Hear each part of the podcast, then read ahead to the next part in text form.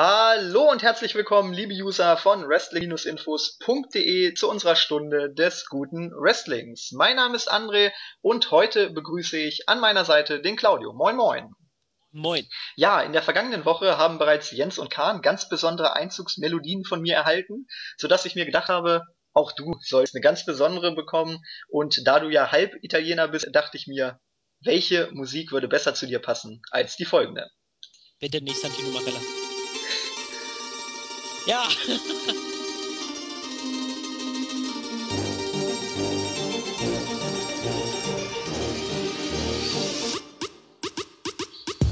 You're soft, you're slop. Ja, ich, ich, ich muss gestehen, ich habe erst überlegt, ob ich nicht doch die Musik von Santino Marella nehme, aber ich dachte mir so, das kann ich dir eigentlich nicht antun.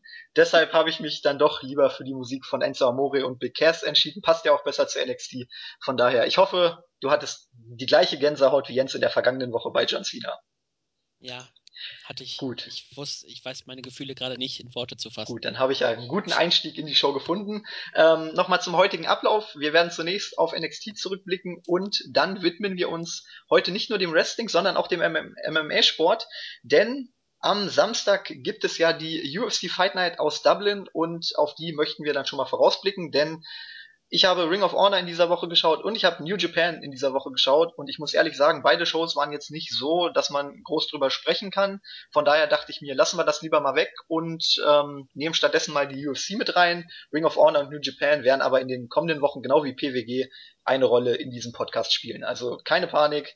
Ähm, heute machen wir mal eine kleine Ausnahme. Ansonsten noch irgendwas von dir vorweg? Mm, nö, nicht. Bislang noch nichts. Gut, dann würde ich sagen, wir starten am besten mit der NXT-Show hatte nur ich diesen Eindruck oder war es wirklich irgendwie ein richtiges 90er-Booking? Ähm, irgendwer hatte das auch im Board geschrieben, dass, dass diese Show mit vielen Squash-Matches ausgestattet war, dass wir viele Promos, viele Backstage-Segmente hatten, die jetzt nichts direkt mit der Show zu tun haben, sondern ähm, vielmehr etwas für die Zukunft aufgebaut haben. Also ich fand, das war wirklich richtig oldschool, richtiges 90er-Booking und ähm, ja auch noch ein Mix mit TNA-Superstars zusammen. Ich glaube, du hast dich da auf Tanaka 87 bezogen. Ja, ich, ich glaube, ich glaube, der war das, genau. Ja, der hat geschrieben, nichts Großartiges, aber eigentlich hatte alles einen Sinn und einen Zweck. Das würde ich so unterschreiben und wir werden jetzt gleich sehen, warum. Genau, ich würde sagen, wir gehen in die Show rein. Die Show begann mit dem Match zwischen Asuka und Billy Kay. Billy sagte während ihres Einzugs, dass sie die längsten Beine im heutigen Business habe. Also Stacy Keebler 2.0 ist geboren. Juhu.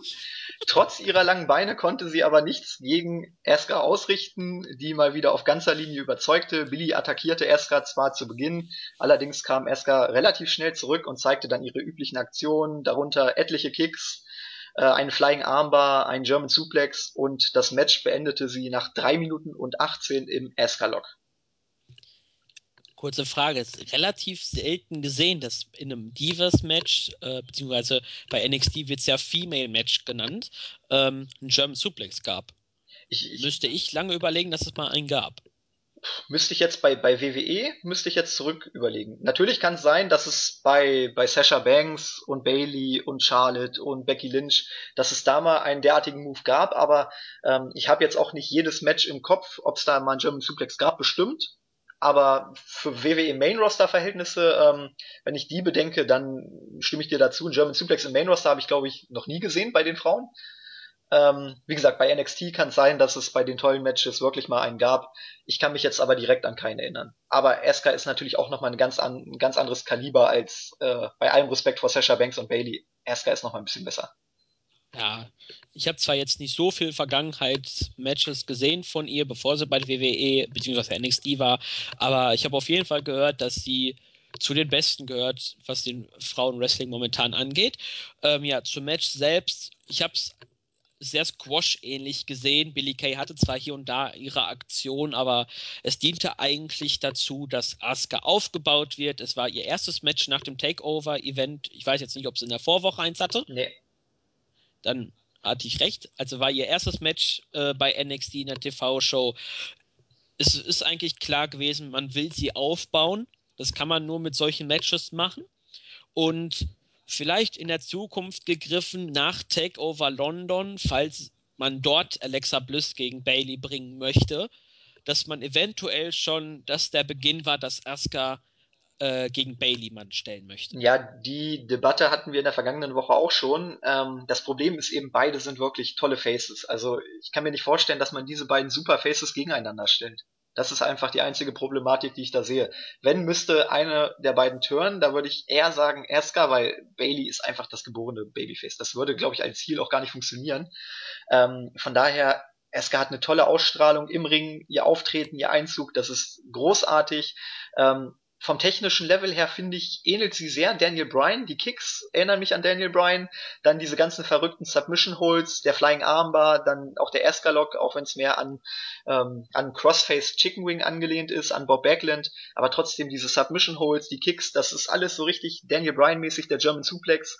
Ähm, ja, ich glaube schon, dass sie in der Lage ist, auch eine Heel, eine Heel-Rolle wirklich gut zu spielen. Mit ihrer Qualität im Ring und mit ihrer Ausstrahlung kann sie mit Sicherheit auch einen Heel-Charakter verkörpern. Von daher glaube ich, dass das durchaus möglich ist. Ob man es macht, weiß ich eben nicht.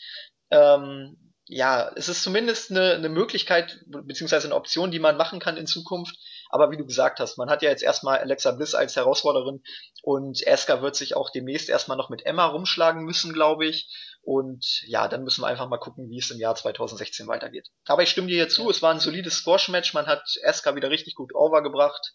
Ähm, ja, zu Billy Kay gibt's eigentlich nicht viel zu sagen. Sie hat ihre Moves gut gesellt, sie hat ihre eigenen Moves gut, ähm, gut durchgebracht. Aber letztendlich war das hier einfach eine Showcase für Asuka und im Großen und Ganzen ging das auch völlig in Ordnung. Ja, ähm, was mir jetzt noch aufgefallen ist bei deinen Aussagen, ähm, beim Einzug ist mir eingefallen, da muss ich irgendwie bei ihrem Mantel, äh, ist mir irgendwie äh, Katsushika Okada eingefallen, weil die haben schon einen sehr ähnlichen Umhang oder Mantel bei ihrem Einzug.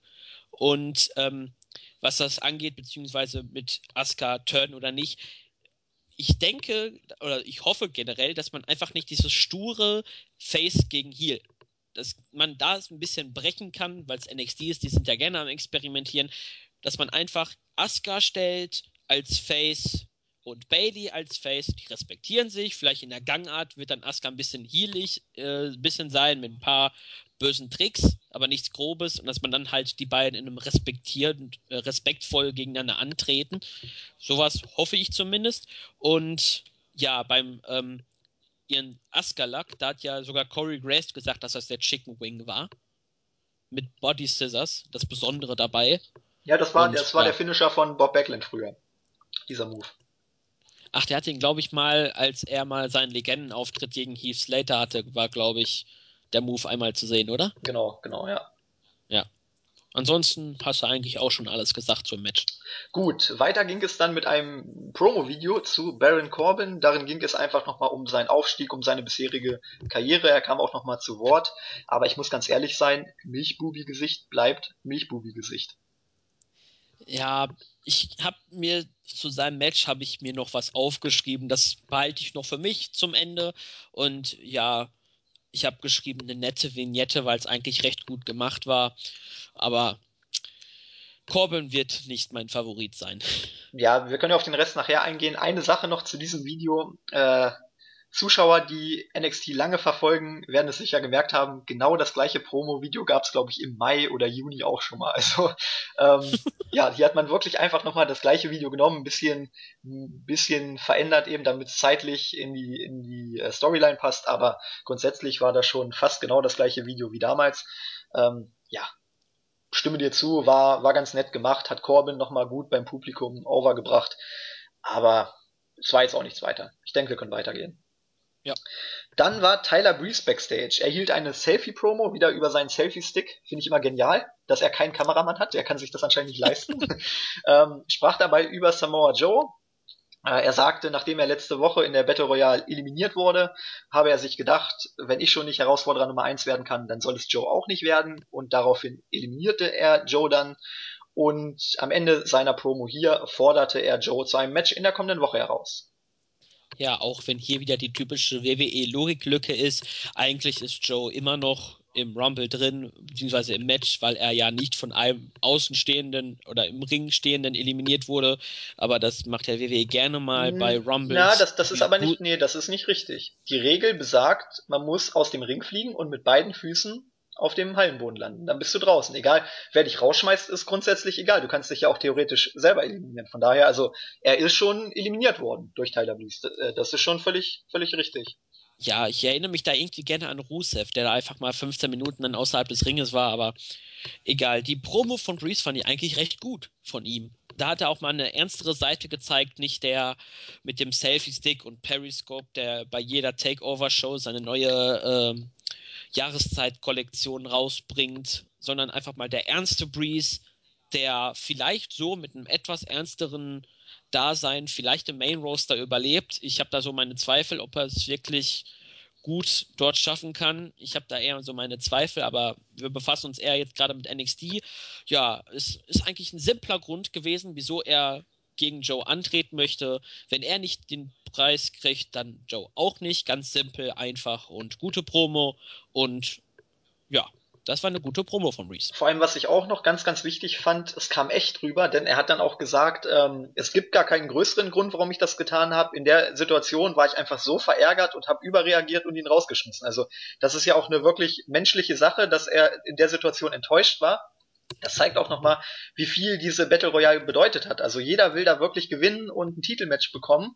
Das pusht dann auch nochmal den Titel und ähm, ja, die Erklärung, dass, dass er dann überreagiert hat, ist verständlich und macht durchaus Sinn. Man hätte jetzt natürlich auch eine, eine riesige Storyline sich ausdenken können, die dann am Ende keinen Sinn ergeben hat, aber man hat hier wirklich einfach eine, eine reale, in Anführungszeichen, Erklärung gegeben, wo jeder zu Hause sagen kann, Mensch, ja, durchaus verständlich, kann man so machen, und wir werden es ja am Ende der Show dann nochmal mit Joe sehen. Der hat dann darauf geantwortet und auch nochmal richtig Feuer in die Ansetzung reingebracht. Also ähm, wenn man diese beiden Promos wirklich zusammennimmt und vielleicht da nächste Woche dann noch ein schönes Promo-Video draus bastelt, dann hast du einen perfekten Matchaufbau von der Fehde, die eigentlich jetzt seit ja, seit einer Woche läuft. Von daher, also man hat wirklich in dieser einen Woche und dann auch in der kommenden Woche wird man es mit Sicherheit auch machen, hat man alles richtig gemacht und da wird richtig Feuer unterm Dach sein nächste Woche. Ja, man hat, merkt, dass es eigentlich, dass der Main Roster Push von Breeze, also in den Main Roster hinein, dass der etwas zu früh kommt, um die Fehde jetzt ausführlich zu machen, sage ich mal. Weil, wenn jetzt Breeze jetzt noch nicht ins Main Roster hochgeholt wurde, dann wäre das wahrscheinlich bei Takeover London gewesen. Mm -mm, Glaube ich nicht. Ja, oder zumindest dann bei den nächsten Tapings hinein, dass man ein paar Wochen das zieht, aber man will das jetzt schnurstracks machen und ich, ich bleib dabei, dass ja. äh, Takeover London Balor gegen Joe sein wird im Main Event. Da bin ich mir sicher, weil das Titelmatch mit Cruz ist ja auch in, ich glaube, zwei Wochen haben sie es angesetzt. Ja, ähm, das ist nach den, also die nächste Woche ist ja noch getaped gewesen und bei den neuen Tapings wird es dann das Match genau. geben. Ja, deshalb, also da bin ich mir relativ sicher, dass man dann hier Joe gewinnen lassen wird und danach geht er dann zu William Regal. Jens hatte ja in der vergangenen Woche da wirklich eine ganz, ganz interessante Theorie, äh, dass Regal mit Balor und einigen anderen unter einer Decke steckt und die sich dann als Balor Club ähm, enttarnen werden. Ich, ich weiß es noch nicht. Also ich, ich bin einfach extrem gespannt, wie man das jetzt durchziehen wird, wie man da auch die Erklärung bringen wird, dass Joe dann das Titelmatch erhalten wird. Einfach mal abwarten. Ich bin da sehr, sehr gespannt. Es gibt viele Optionen. Ähm, ja, einfach mal gucken, wie es da weitergeht. Ne? Ich habe noch am Ende sage ich das von der Promo von Joe, was meine Theorie ist, was ich mir da ausgedacht habe. Aber ich lasse die Zuhörer ein bisschen zappeln. genau, kleinen Cliffhanger erzeugen. Ja. Gut, weiter ging es mit Enzo Amore und Colin Cassidy. Die kamen zusammen mit Carmella für ihr Match zum Ring. Sie trafen, wie in der vergangenen Woche schon angedeutet, auf Dash Wilder und Scott Dawson. Das Match hatte man ja ähm, sowohl mit der Backstage-Promo letzte Woche als auch dann später in der Battle Royale aufgebaut, angedeutet. Ähm, mit durchaus sinnigen Erklärungen. Wilder und Dawson haben ja gesagt, Mensch, wir haben hier die Tag Team Champions besiegt, wir hätten eigentlich schon eine Titelchance verdient gehabt. Daraufhin gab es dann von Regal die Aussage, ja, Amore und Cassidy sind aber auch relativ, also wenn man das, wenn man mal ein, ein inoffizielles Ranking erstellen würde, dann wären die ungefähr auf einem Level. Und deshalb hat Regal gesagt, ja, die sind auch im Titelrennen und deshalb müsst ihr erstmal gegen die bestehen, bevor ihr dann ein Titelmatch erhalten werdet. Äh, durchaus sinnige Erklärung. Ähm, ja, zum Match selber, die Mechanics, sprich Wilder und Dawson, die dominierten das Match von Anfang an. Es gab eine kurze Dominanzphase, wo man das Knie von Amore bearbeitet hat. Dann kam Big Cass auf einmal einfach in den Ring ohne Tag, unterbrach das Ganze und nach kurzer Verwirrung rollte Amore dann Dawson ein und pinnte ihn out of nowhere nach 2 Minuten und 24. Nach dem Match attackierten dann die Mechanics erneut Amore und Cass. Es gab ein paar Double Team Moves gegen beide und ich denke, man kann durchaus sagen, dass diese Fehde mit absoluter Sicherheit noch weitergehen wird. Ja, ich glaube, letztens haben wir sogar eine News gebracht, dass Cassidy irgendwie eine Beinverletzung hat. Da hoffe ich, dass das jetzt nichts Schlimmes ist, damit die Fehde weitergeht. Ja, für mich war das Match eigentlich nur eine Zwischenstufe bis zum nächsten Aufeinandertreffen. Da spielt auch wieder groß Takeover London hin. Sind ja auch viele Wochen bis dahin. Ich weiß gar nicht, ich glaube im Dezember ist äh, Takeover London. Das heißt, man kann dann Einzelmatches machen zwischen Amore und Dawson oder Amore gegen Wilder oder andersrum. Ähm, viele Varianten für mich wirken wie Mechanics, die irgendwie nur bei uns so diesen Namen haben, nicht bei NXT, äh, wie so ein Oldschool-Tag-Team. Viele Tags, Beinbearbeitung, wenn man halt die ähm, früheren Matches anguckt von Tag-Teams, so das typische Heel-Verhalten, dass man auch mal, was sehr wenige Heel-Teams machen, dass derjenige, der nicht im Ring steht, einfach nach draußen rennt, ist mir beim Takeover-Event aufgefallen, einfach den Tag-Partner vom äh, Apron zieht und somit einen Tag verhindert. Das sehe ich kaum oder ganz selten bei Tag Team Matches. Und ja, man möchte halt die Fehde weiter intensivieren, ein bisschen Feuer reinbringen und ja, dass jetzt Amore keine Aktion gezeigt hat, bis auf den äh, Small Package, hat zum Beatdown gepasst und die Mechanics müssen halt lernen, wachsam zu bleiben. Ja, das Match war auch so ein bisschen wie bei New Japan gebuckt. Bei New Japan macht man das auch gerne, da lässt man den einen dann permanent dominieren und das ganze Match über äh, stärker aussehen und dann am Ende gibt's auf einmal ein Out-of-Nowhere-Finish und dann gewinnt der andere. Dann kann man sagen, ja, er hat das Match dominiert, hat dann am Ende aber unglücklich verloren und der andere hat das Match aber gewonnen, was ja unterm Strich das Wichtigste ist. Von daher ähm, macht man da eigentlich immer vieles richtig und das war hier auch so. Man hat die Mechanics stark dargestellt, man hatte dann in Anführungszeichen einen unfairen Eingriff von Cass, das war die Ablenkung und dann gab es einfach einen Einroller. Also es war, kann man durchaus sagen, glücklicher Sieg für Amore und ähm, und Big Cass. Von daher hat man Dawson und Wilder nicht sonderlich geschwächt. Die Attacke danach war auch nochmal eindeutig. Man hat damit ein klares Zeichen gesetzt, hat Heat erzeugt. Und im Grunde genommen hat man hiermit den Grundstein gelegt für ein Rematch dann beim Takeover Special. Ob es da eine Stipulation gibt, weiß ich noch nicht. Weiß ja nicht, ob man die Fehde. würde man dann machen? Vielleicht Tornado Tag? Ja, Tornado Tag oder vielleicht, vielleicht auch No DQ oder so. Ich denke mal, da kann man schon irgendwas machen, weil ähm, es ist auf jeden Fall Feuer in der Fehde und wenn man da mit einem normalen Tag-Team-Match dann weitermachen würde, ich weiß nicht, ob das dann passen, passen würde. Also gerade weil es ja dann auch durchaus ein Number One Contenders-Match ist auf, auf die Tag-Team-Titel, wenn man das so nimmt. Das war ja, sollte das hier ja auch schon sein. Ähm, aber da es nicht, nicht ganz klares Finish gab, sage ich mal, man kann ja durchaus sagen, hier, Cassidy hat vorher unfair eingegriffen, ähm, deshalb zählt das nicht, der Sieg von Amore und Cass. Äh, ich, ich weiß nicht genau, das würde natürlich auch passen. Jens hat ja gesagt, dass er Wilder und Dawson im Baylor Club äh, sieht und wenn wirklich Regal mit denen unter einer Decke steckt, dann passt das natürlich. Dann könnte Regal sagen, hier, das war kein cleanes Finish, Wilder und Dawson bekommen nochmal eine Chance gegen Amore und Cassidy und gewinnen dann auch das Match und würden dann praktisch die Titelchance erhalten. Das würde alles Sinn machen. Ähm, ob man das am Ende so macht, weiß ich nicht, aber es wäre auf jeden Fall eine sinnige Erklärung. Von daher einfach einfach mal Augen offen halten. Ansonsten zum Match, es war eigentlich ein Nothing Match, wenn man das so nimmt. Ne? Es ist nichts passiert groß, es gab da die kurze Dominanzphase, ähm, das war jetzt nicht besonders gut, das war auch kein, kein Squash-Match oder so. Das war einfach, einfach nur ein ganz, ganz kurzes Match. Wichtig war eben, waren die Aktionen. Was nach dem Match passiert ist, dass Wilder und Dawson da die beiden verletzt haben. Man muss gucken, was mit Cassidy ist, ob der bald schon wieder zurückkehren kann. Ähm, ja, war jetzt nichts Großes, aber wie gesagt, es hat einen Grundstein für die Fehde gelegt, es hat mehr Feuer reingebracht. Von daher, worüber soll ich meckern? Interessant. Mit Mechanics bei Baylor Club habe ich jetzt nicht mitgerechnet. Ich hoffe auch generell, dass man da ein Stable macht, nicht, dass es jetzt auf einmal so à la John Cena mäßig ist, WWE Universe, dass auf einmal jetzt die Fans von Baylor als Face jetzt der Baylor Club sind. Nee, also mein, meine Favoriten waren ja immer noch hier äh, Chad Gable und Jason Jordan als, als Partner von Balor, aber ähm, Jens hat das ja letzte Woche sehr, sehr gut ausgeführt und ich muss, muss sagen, wenn ich auch dieses, äh, diesen Ausgang nochmal betrachte, ich weiß jetzt nicht, was da in den kommenden Wochen passieren wird, aber wenn man das dann wirklich so durchzieht, wie ich das gerade ausgeführt habe, dass Regal dann den beiden noch eine zweite Chance gibt, das würde natürlich alles Sinn ergeben. Also es sind diese Kleinigkeiten, die dann viele vielleicht auch nicht bemerkt haben, aber wenn man das, das große Ganze jetzt mal so zusammenpackt, dann hat man immer wieder Puzzleteile, die zusammenpassen.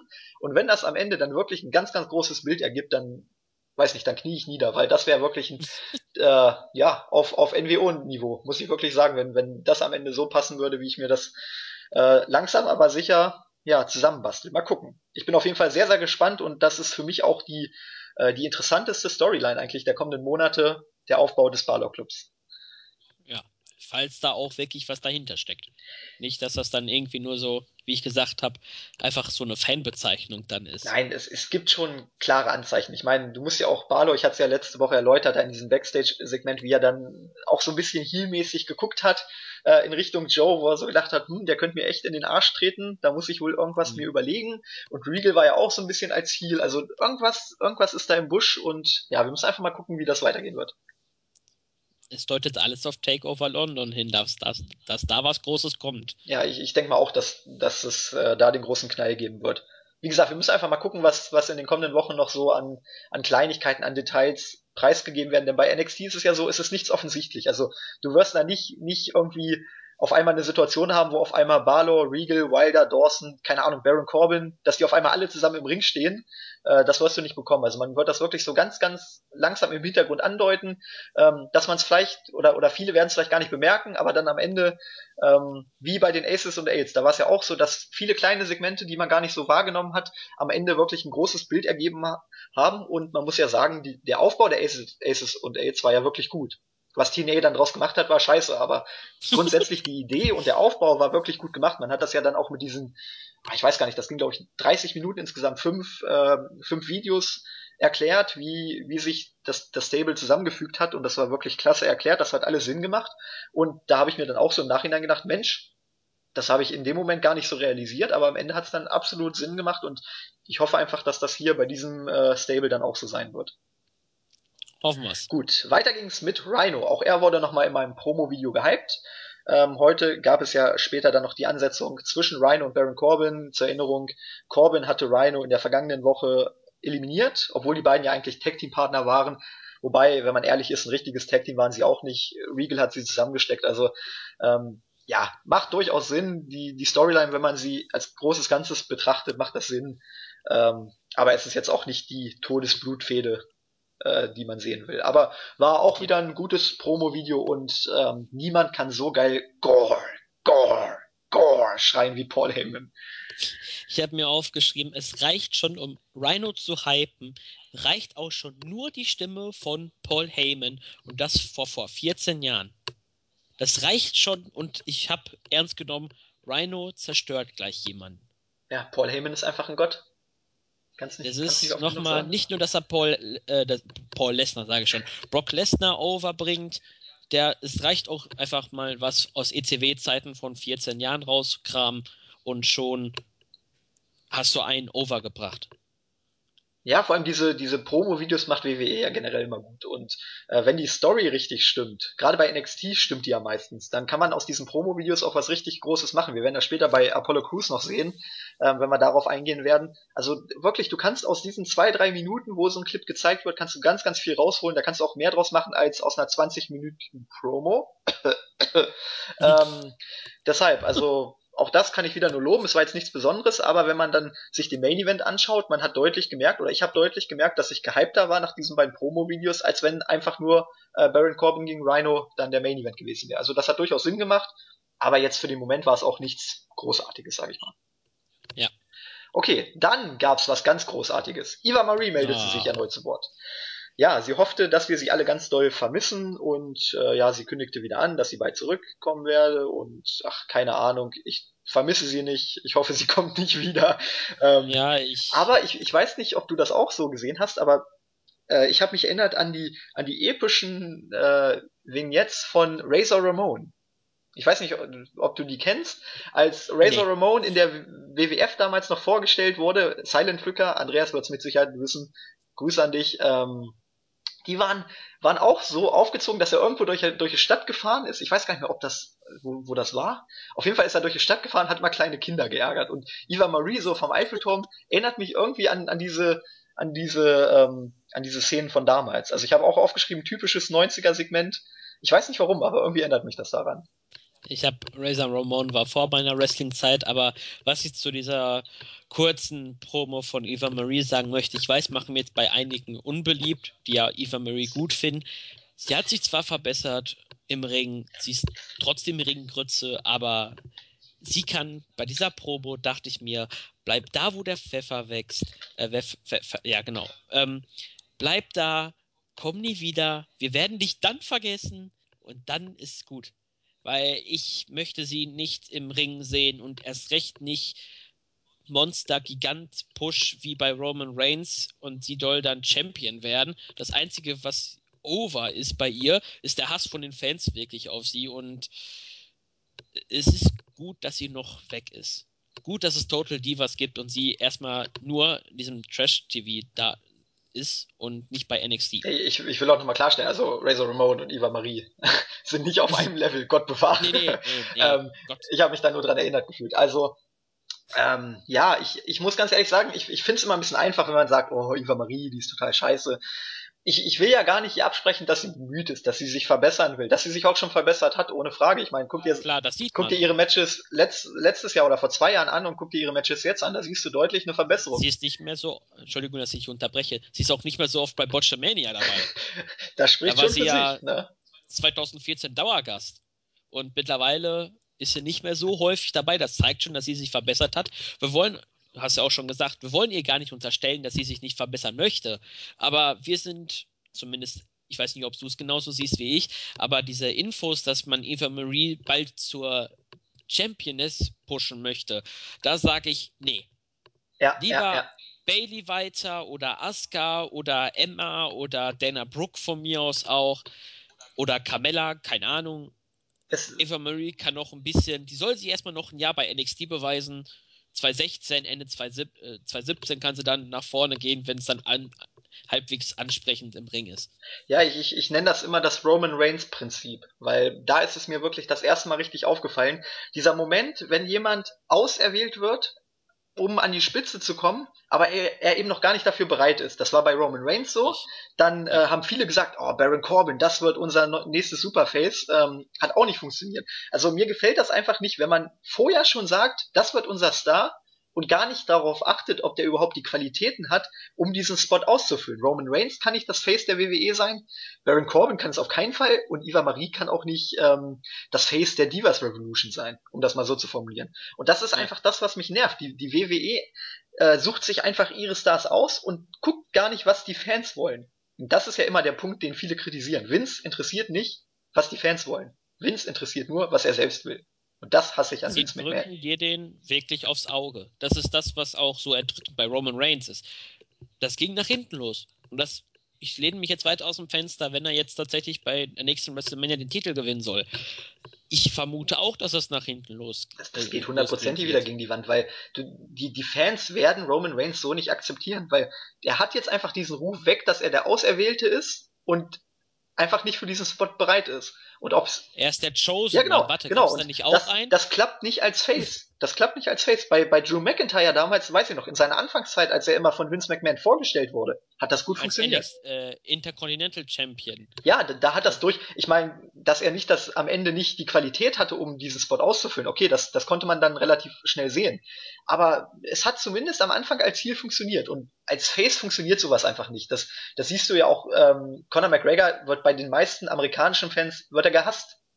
Weil er, Oder auch hier, weil er der Auserwählte ist. Na, äh, ich will, will, das mal kurz zu Ende führen. Ähm, ja, er, er, ist einfach der Auserwählte. Klar, er wird von seinen äh, irischen Fans gefeiert, ohne Frage, weil er einfach der, der Ire ist, ne? Und ist ja klar, ja. dass man dann seinen eigenen Mann unterstützt. Aber wenn du dir mal die amerikanischen Fans anguckst, da mag keiner Conor McGregor, weil er einfach der Auserwählte ist, weil er alles darf, was, was andere nicht dürfen. Und sowas kannst du nicht als Face darstellen. Deshalb funktioniert auch John Cena nicht mehr, weil viele sehen, dass John Cena mehr darf als andere. Und da denkt man sich natürlich, oh, das ist der Liebling vom Chef. Und du weißt selber, der Liebling vom Chef oder auch, auch in, der, in der Schule ist es so, der Lehrersliebling, ne?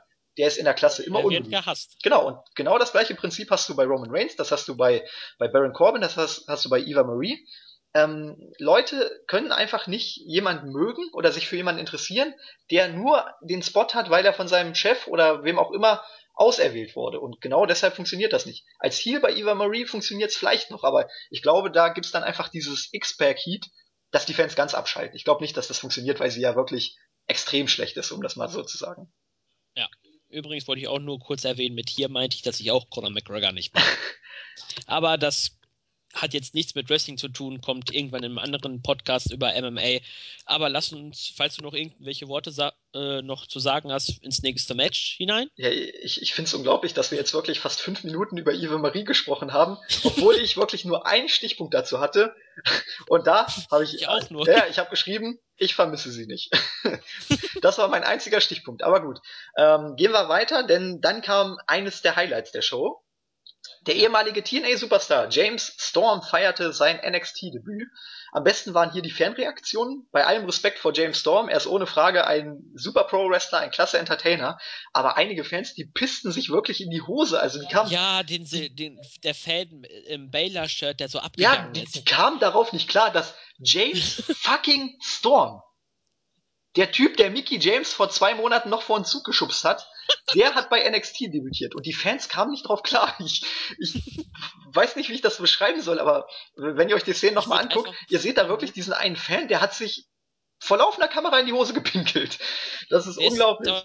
Auch recht früh am Anfang vom Video. Einfach auf Play klicken, vier, fünf Sekunden warten, dann kommt das ja, schon. deshalb, also da musste ich wirklich richtig, richtig lachen.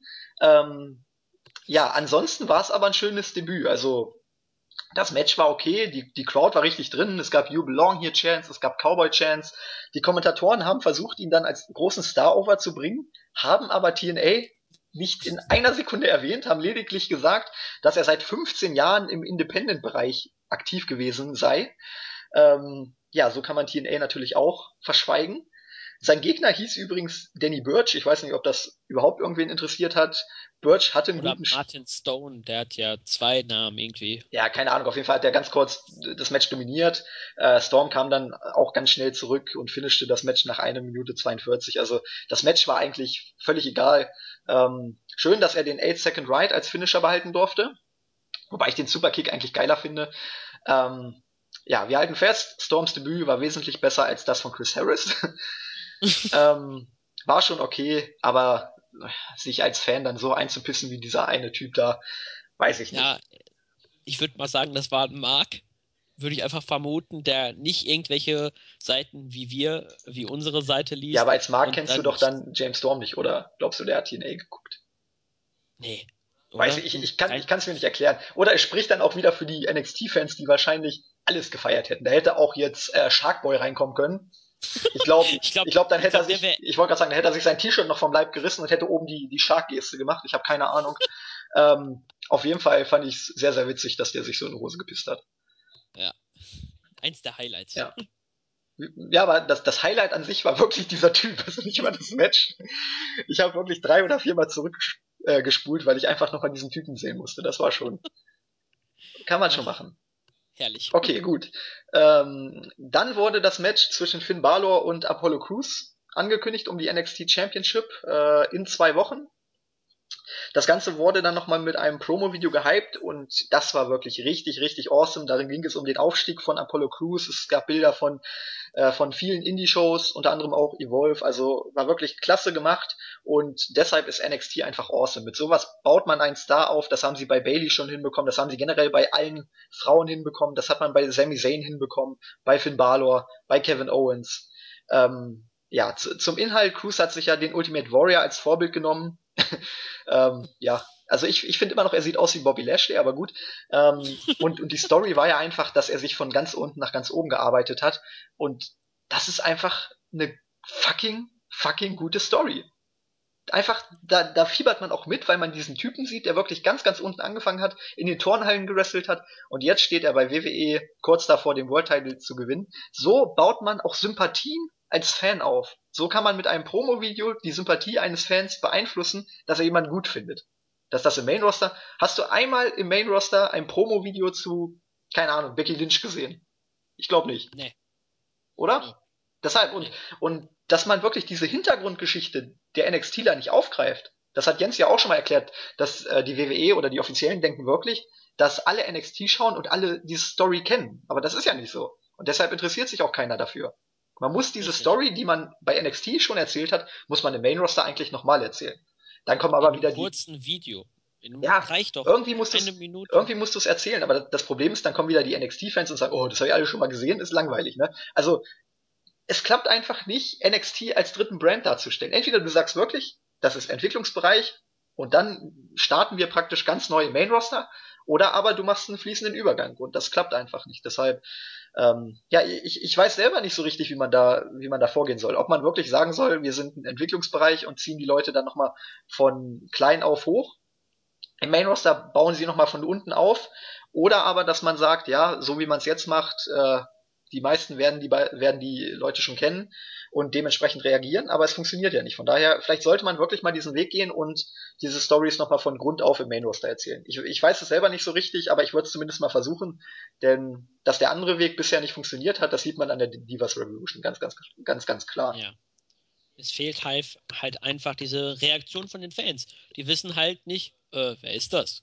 Ja. Das ist die erste Reaktion von, sage ich jetzt mal grob, 90 Prozent aller WWE-Fans, die kein NXT schauen. Die fragen sich, who the, who the hell is this? Die fragen sich, wer ist das? Und wenn du nicht vorher irgendwie in der Halle oder auch vorm TV eine Minute, kannst auch kürzer machen, ein Hype-Video machst, so ähnlich jetzt wie Cruz, dass du seinen Hintergrund äh, zeigst, dass du ihm, dass du den Fans zeigst, der Junge, der kommt aus schlechten Bedingungen, der musste für alles kämpfen. Äh, wenn er einen Fehler gemacht hat, hat er ihn mehr nach hinten geworfen als nach vorne. Man hat fiebert halt mit der Person und nicht mit dem Gimmick dahinter.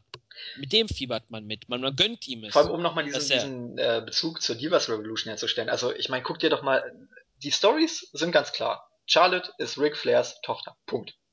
Richtig. Becky Lynch hat rote Haare. Punkt. So. Page ist. Page ist, äh, kommt aus England. Punkt. Ja. So, wie soll man sich dafür interessieren? Ist auch, das, man könnte doch aber, du könntest doch auch diese Stories erzählen, dass, dass Charlotte zum Beispiel diesen riesen Druck hat. Ric Flair, der größte Wrestler aller Zeiten. Und jetzt muss Charlotte in diese Fußstapfen treten. Erzähl doch einfach mal wirklich eine Story. Aber stattdessen gibt's einfach Teams. Und dann auch noch mit sehr komischen Namen. Ja. Aber jetzt zurück zum Apollo Crews Video. Das war einfach genial. Ja, es, es war. Nächste Woche gibt es den zweiten Part davon. Es war gen so genial gemacht. Ähm, es hat eine gute Geschichte erzählt und jeder Fan, der das gesehen hat, wird zu Hause einfach gesagt haben, boah, dem gönne ich den Titelgewinn. Weil man einfach gesehen hat, wo, wo er herkommt, was er alles getan hat. Klar, man kann auch sagen, oh, Barlow hat den gleichen Weg gegangen, aber er steht an der Spitze. Und im Grunde genommen ist man ja immer für den Underdog so ein bisschen. Von daher glaube ich schon, dass man hier Sympathien für Apollo Crews erzeugen will, einfach um auch Barlow dann so ein bisschen mehr in die Heel-Schiene zu schicken. Ne? Dass die Fans dann doch Apollo Crews anfeuern werden und Barlow wieder mal ein Stückchen näher am Heel-Turn ist. Also auch hier ein kleines Detail, was sehr, sehr interessant werden könnte. Ja, es ist, du hast es eigentlich schon perfekt gesagt. Man möchte Cruz wirklich helfen, quasi ihn beim Pin, sag jetzt mal äh, bisschen extrem ausgedrückt, ihn beim Pin sogar noch runterzudrücken, damit Baylor nicht auskicken kann. Sag jetzt mal in extrem gesprochen. Und das ist halt NXT-Unterschied bei WWE. Hast du auch gesagt, dass man keinerlei Bezug hat. Der kommt von NXT. Bei Presets, greife ich jetzt mal vor, SmackDown. Er debütiert und zwar als neuer Liebhaber von Summer Ray. Ohne Erklärung, glaube ich, oder? Zumindest im äh, Taping-Bericht stand das noch nicht. Vielleicht erfährt man das in der Promo bei Miss TV. Man muss es nochmal betonen. Miss TV. Hey, Miss TV ist awesome. Ich habe ein Miss TV-Segment äh, gesehen mit Rusev, Summer Ray, Lana und Dolph Ziggler. Ach, ich überlege gerade, welches Segment war das? Worum ging es denn da? Ich, ich weiß gar nicht mehr. Ähm, Über ihre Beziehungen? Da, ach genau, das war nachdem, äh, nachdem Summer Ray bei Ziggler in der, in der Umkleidekabine war. Ah, und The Miz war einfach der beste Host aller Zeiten. Es war, ähm, Summer Ray hat ja dann diese, diese Szenen eingespielt und ähm, irgendwie war es ja dann so, dass, dass er sie ihn gar nicht nackt oder hat sie ihn nackt gesehen? Ich, ich hab's nicht. Ich, ich weiß nicht mehr. Auf jeden Fall ging es ja darum und, und The Mist kam einfach nicht drauf klar, dass, dass äh, sich gerade dieser Skandal in seiner Mist TV-Show äh, ja, gelüftet hat. Und dann hat er große Augen gemacht und er kam einfach, er ist dann hin und her gelaufen, er kam einfach nicht drauf klar, dass in seiner Sendung, in seinem Miss TV-Segment eine so tolle Storyline äh, ent, enthüllt wurde. Also das war genial und, und The Miss ist auch so einer, der freut sich immer richtig, wenn sein Segment unterhaltsam ist. Muss man drauf achten, bei Miss TV ist es immer so, der guckt dann in die Crowd und wenn die Crowd richtig reagiert, dann freut er sich so. Wie so ein richtiger TV-Host, der einfach will, dass sein Segment gut ist. Also ich, ich ja, feiere den Typen einfach. Jetzt mal jetzt mal äh, ganz böse gesprochen, der hat auch nicht so viel TV-Time. Da muss er jetzt sich jetzt freuen, wenn sein Segment funktioniert, das hat dann äh, sich darüber freut, ja, es hat funktioniert. Aber jetzt muss ich jetzt wieder den Faden finden zu NXT. Breeze jetzt, er hat, es ist jetzt einfach so ein Debüt und er kommt einfach nicht als der Mann, der äh, in Mailand, so wird das ja gesagt, ein Haus hat und dort residiert in der Saison. Nein, er ist jetzt einfach der Liebhaber von Summer Rae und fädet gegen Sigler. Da, da fehlt Hand und Fuß und wieso möchte jetzt Summer Rae Sigler äh, besiegen oder zumindest gegen ihn fäden, quasi grob mit Hilfe von Breeze, nur weil er sie nicht wollte? Das sind solche Logiklücken, wo ich mich schon wieder frage, wieso macht man das? Ganz ehrlich, es ist mir scheißegal. es könnte mir nicht egaler sein. Aber das fehlt, wenn man jetzt bei Raw quasi sein Debütmatch von Breeze und dann, oder bei äh, Hell in a Cell, äh, dann siehst du halt ein Video von Breeze und du weißt, aha, das ist so ein Modefuzzi. Der bei NXT auch so war, jetzt mal ganz plump gesagt. Sowas fehlt. Und da haben wir halt wieder die Spur zu Apollo Crews. Du bringst dem den Fans nahe, Sie fühlen mit ihm und sie sind gespannt, wie sein Weg weitergeht und ob er es schafft, die Spitze zu erreichen und ob er dann wieder der Triumphator ist und sagen kann, ja, ich habe mein Lebensziel erreicht. Ja, mein, mein Fazit war auf jeden Fall, dass ich extrem gehypt auf das Titelmatch bin. Dann gab es aber ein Promo-Video zu Nia Jax und das hat irgendwie das genaue Gegenteil bewirkt. Ähm, sie wird in der kommenden Woche ein Match bestreiten und ich habe mir nur aufgeschrieben, ach du meine Güte. ähm, ich habe mir aufgeschrieben, warte, hoffentlich ein besseres Outfit. Ja, Presswurst 2.0, ne? Hast du am, ja, hast du am Montag TV Total gesehen? Nee. Da ging es um, äh, um so einen Sessel, aber mit so einem Fell. Und der hieß einfach Fettsack. der Fettsack. Und ich, ich weiß nicht warum, aber ich musste da sofort an Nia Jax denken ich habe ja äh, unser Kollege Mantis, der NXT-Bericht geschrieben hat, auch hier schöne Grüße an dich, Max.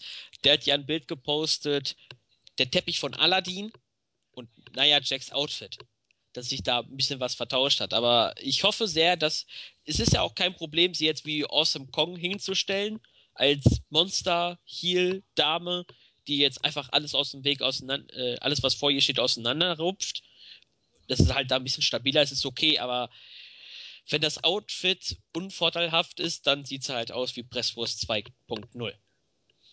Ja, aber das Problem ist eben auch, dass es die gleichen Tapings sind. Ne? Also ich bezweifle, dass dass äh, innerhalb von zwei Stunden oder oder anderthalb Stunden, die dann dazwischen lagen, dass man da gemerkt hat, oh, ihr Outfit sah doch ziemlich scheiße aus. Vielleicht ist es ja gerissen und sie mussten ein neues machen. Vielleicht, vielleicht kommt sie auch wirklich in diesem Fettsack-Anzug raus. einfach, einfach mit dem Fell. wir werden es nächste Woche sehen. Ich sag mal so, es würde besser aussehen. Aber gut, gehen wir einfach weiter. ähm, Alexa Bliss gegen Peyton Royce. Zunächst gab es ein bisschen Chain Wrestling, dann übernahm Alexa die Kontrolle über das Match, attackierte den Arm von Peyton. Zudem spielte sie wirklich wieder einen großartigen Heel, war richtig eklig, richtig bitchig, so dass man sie hassen musste. Ähm, sie verhöhnte Peyton mehrfach.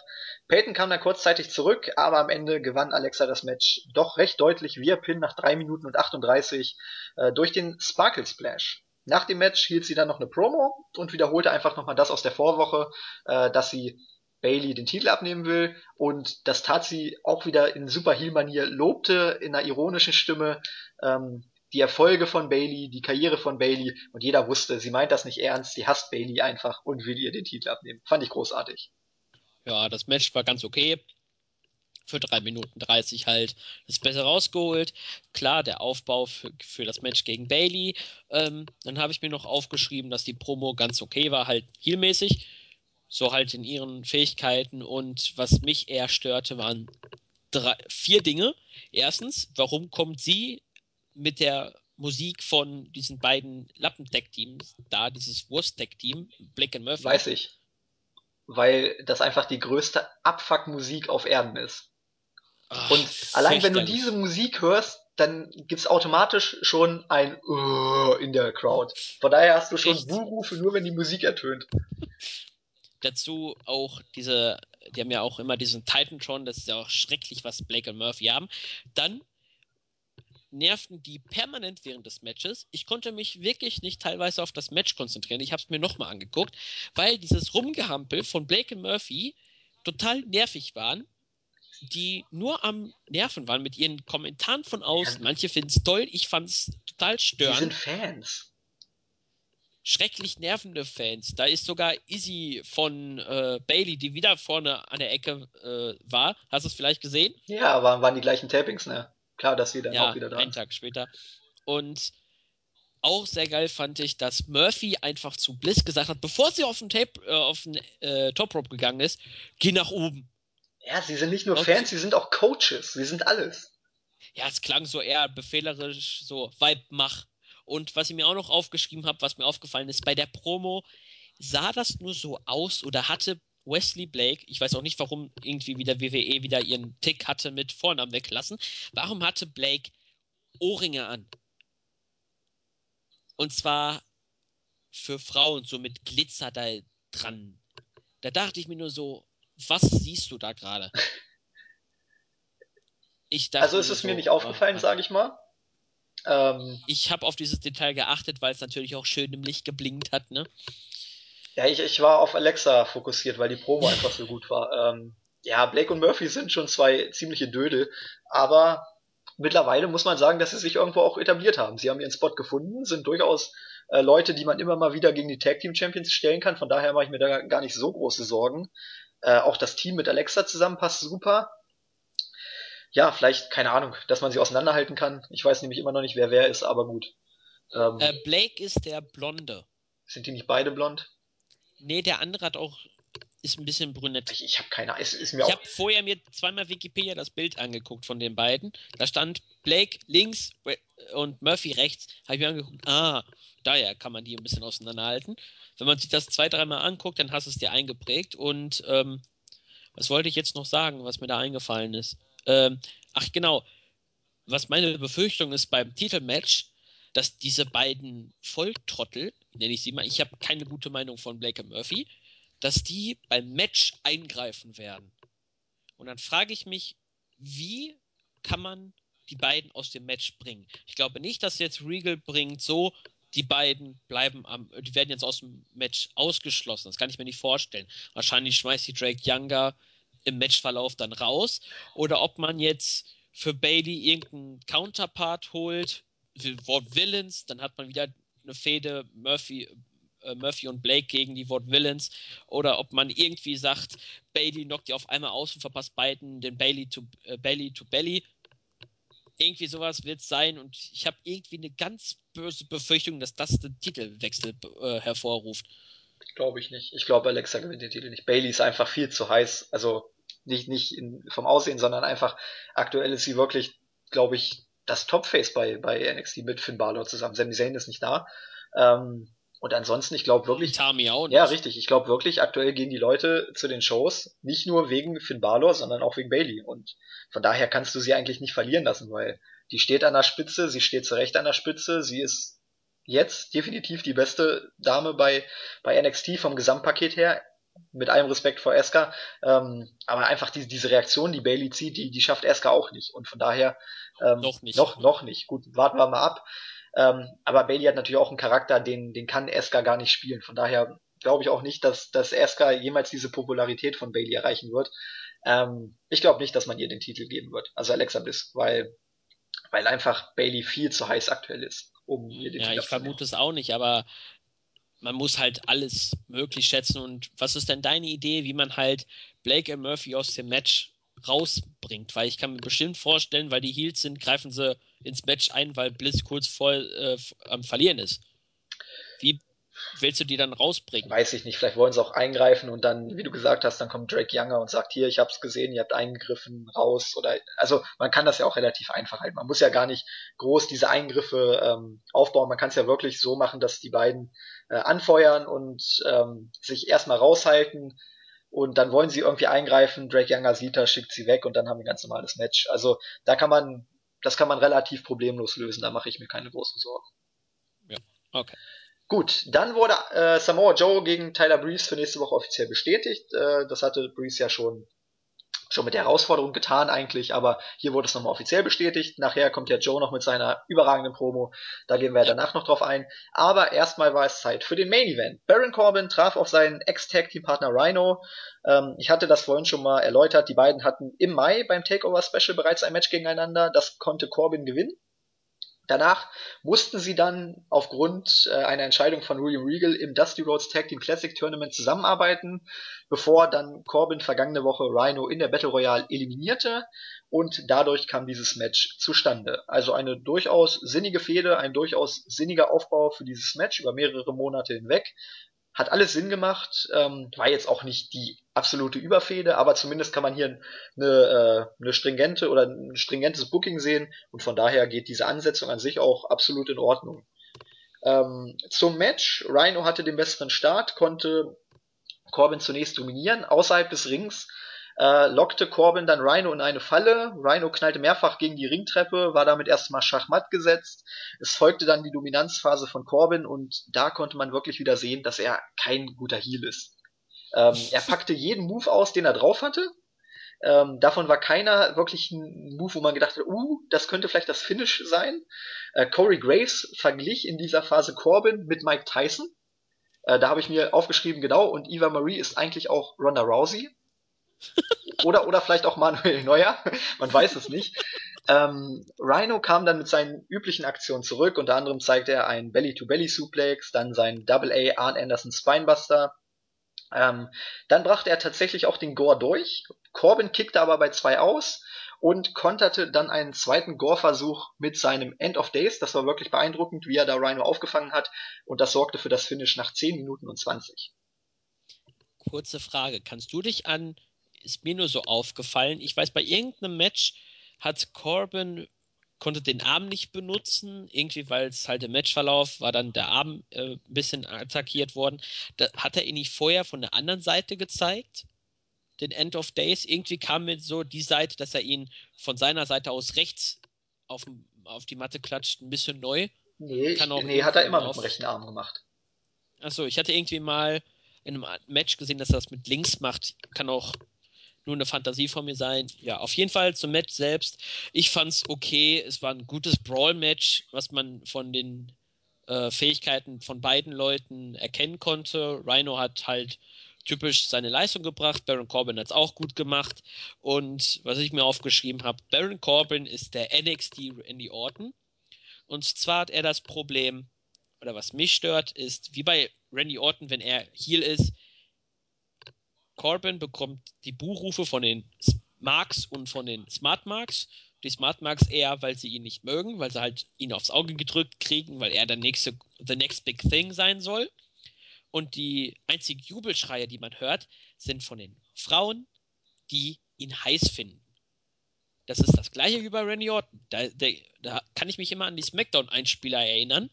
Das sind immer die gleichen Frauen, die geschrien haben, weil sie ihn geil finden. Ja, aber dann, dann frage ich mal so, also bei Roman Reigns kann ich das ja noch verstehen. Ich meine, ich bin keine Frau, ich kann das nicht beurteilen, aber ja. ähm, Baron Corbin mit seinem Milchbubi-Gesicht ist jetzt nicht gerade so der absolute Frauenheld, ne? Also ich weiß, dass Crestfallen, ich hoffe jetzt, dass sie mir nicht böse wird, weil sie äh, schon öfters auf Twitter Bilder von Baron Corbin retweetet, dass sie da ihn gut finden. Wahrscheinlich steht sie auf Tattoos und Muskeln, weiß was ich, vielleicht stehen da alle, manche Frauen drauf. Ich ist jetzt nicht mein Fall, ich bin aber auch keine Frau.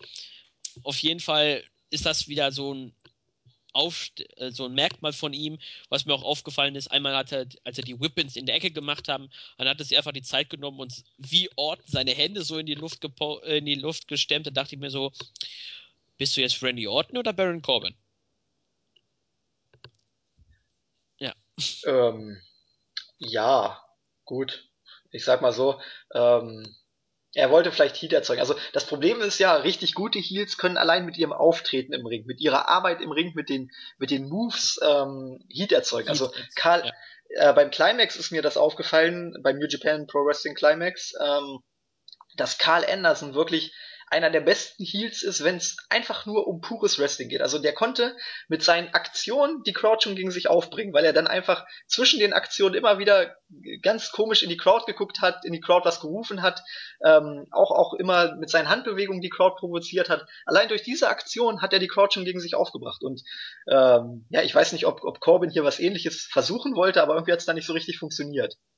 Hatte ich Bei den ihm Eindruck. wirkt das noch so ein bisschen grob, was er macht. Das sieht noch nicht so mit dem Selbstbewusstsein so, hasst mich jetzt. Irgendwie fehlt da noch so ein bisschen was. Ja, er, er, das ist dann immer so fragend, guckt er ins Publikum so, oh, hoffentlich buhen sie mich aus, wenn ich jetzt die Arme hochhebe und das klappt dann auch nicht so richtig. Ne?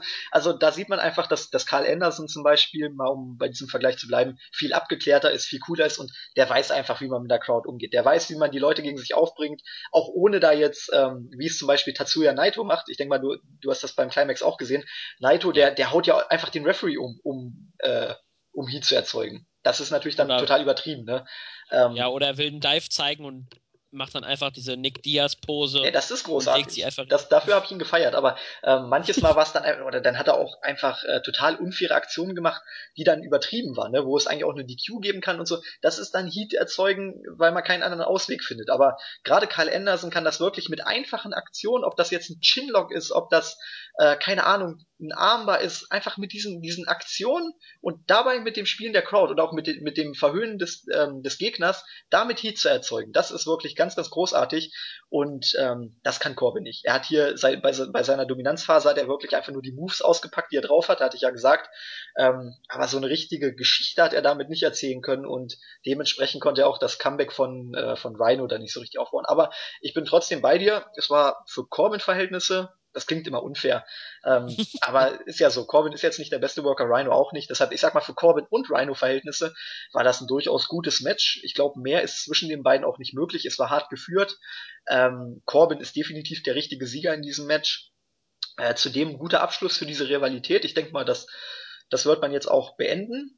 Corbin, wie gesagt, ich kann mir durchaus vorstellen, dass er der, der große Typ wie Roman Reigns beim Shield dann im Baylor Club sein wird. Einfach mal abwarten, weil eine andere Fehde sehe ich für ihn aktuell auch nicht. Ja, und Rhino wird sich jetzt wohl vielleicht, keine Ahnung, Sami Zayn, Itami, wenn die zurückkommen, angeln und die erstmal wieder overbringen. Irgendwie so wird man das, denke ich mal, für ihn bucken. Wobei Rhino hatte nicht schon die Fehde gegen Zayn? Na, das war, glaube ich, ein oder ein Match nur oder. oder ich glaube, da hat er sogar gewonnen, meine ich. Nee, nee, nee, nee. Das, das war kurz vor Zayns Titelmatch gegen, gegen äh, Owens. Aber auf jeden Fall. Ja, auf jeden Fall war das ja beim äh, bei der Vignette von Rhino konnte man ja sehen, dass er irgendwie einen Move gegen Zane gemacht hat. Was ich auch aufgeschrieben habe, wohin die Reise für beide geht. Für, das war jetzt so, man konnte jetzt beide in ein Programm tun, quasi erstmal raus aus dem großen Bild und jetzt ist die Frage, wie fügen wir wen ein? Rhino, klar. Rhino braucht jetzt, ist jetzt nicht bei NXT, um zu zeigen, so, ich will den Titel haben und fertig, sondern Rhino ist dazu da, um die Talente overzubringen. Das macht er auch. Man packt ihn in interessante Programme, Wobei Corbin. Ja, wie, wie, wie gesagt, also Rhino kann ich mir vorstellen, jetzt, ich, ich weiß nicht, wie es um Sami Zayn steht, ich weiß nicht, wie es um Itami steht. Ähm, also Itami, Entschuldigung, Itami, den folge ich ja auf Twitter, ähm, der ist jetzt mittlerweile in der Physiotherapie und äh, hatte halt seine äh, Schulter, ist er gerade ein bisschen am Arbeiten, Sami Zayn. Zumindest bei den äh, Evolve-Events hat er keine Probleme mit den Schultern gehabt. Also er okay, er hat jetzt keine exzessiven Jubelposen äh, wieder gemacht, wie, wie beim Match gegen Cena, aber eigentlich sah der recht fit aus. Er müsste auch bald, glaube ich, Ende des Jahres vielleicht kommt er wieder. Ja, gut, ich, ich sag mal so, wie gesagt, das wäre eigentlich die optimale Fehde jetzt für Rhino gegen die beiden. Ähm, ansonsten kannst du ihn immer gegen, gegen junge Talente, gegen Aufsteiger stellen. Von daher, da mache ich mir eigentlich gar keine Sorgen. Wenn nicht, machst du auch mal eine, eine Fehde zwischen James Storm und, und Rhino. Keine Ahnung, einfach mal so äh, irgendwas kannst du da immer mit ihm bucken. Das muss ja nichts Großes und äh, Weltbewegendes sein. Einfach so eine kleine Übergangsfehde. Ich denke mal, das kann man schon machen. Und Corbin, ich hatte es eben gesagt, sehe ich im Balor Club. Weil was anderes kann er aktuell nicht. Der kann nicht mit Balor, mit Zane, mit Joe mithalten im Main Event. Von daher so, so ein Stable würde ihm, glaube ich, richtig, richtig gut tun. Und ähm, wenn man ihn dann so aufbauen würde wie Roman Reigns und das dann am Ende nicht verkackt, dann kann man ihn durchaus äh, etablieren. Dass er jetzt kein, kein Topstar wird, steht außer Frage, aber ich glaube schon, dass man ihn da deutlich mehr overbringen kann äh, in diesem Stable, als, als man es als Einzelwrestler tun könnte. Ja. Gut, Und dann kommen wir zum Abschluss der Show. Samoa Joe war backstage. Er sprach über sein Match gegen Tyler Breeze in der kommenden Woche, hypte das nochmal richtig, ähm, war richtig, richtig angepisst. Also auch da sieht man wieder, der NXT-Titel ist was wert. Die Leute ärgern sich, wenn sie so, ein, so eine Battle Royale verlieren. Ähm, Joe kündigte an, Breeze zu zerstören und er hat gesagt, dass Breeze nach diesem Match nicht mehr so aussehen würde, wie er es vor dem Match getan hat. Man hat ihm wirklich abgenommen, dass nächste Woche dass, die, dass er ihn töten wird. Hatte ich wirklich das Gefühl, dass Joe in der nächsten Woche beim Match ihm das Gesicht quasi vom äh, auseinanderreißen wird. Das, er hat es wirklich äh, mir deutlich gemacht, obwohl ich ein Smart Mark bin, er wird Breeze auseinanderrupfen. Und das ist das Besondere, was auch Joe bei TNA gemacht hat. Ich habe es jetzt nicht so intensiv verfolgt, du vielleicht ein bisschen mehr. Ich weiß nicht, ob seine Promos ähnlich waren bei, bei TNA war es eigentlich gerade in seiner Anfangszeit so, da war er der Typ, der nie geredet hat. Also der ist rausgekommen, hat äh, hier seine Geste gemacht, wo er, wo er die beiden, also den, den Daumen und den äh, Außenfinger hochhält.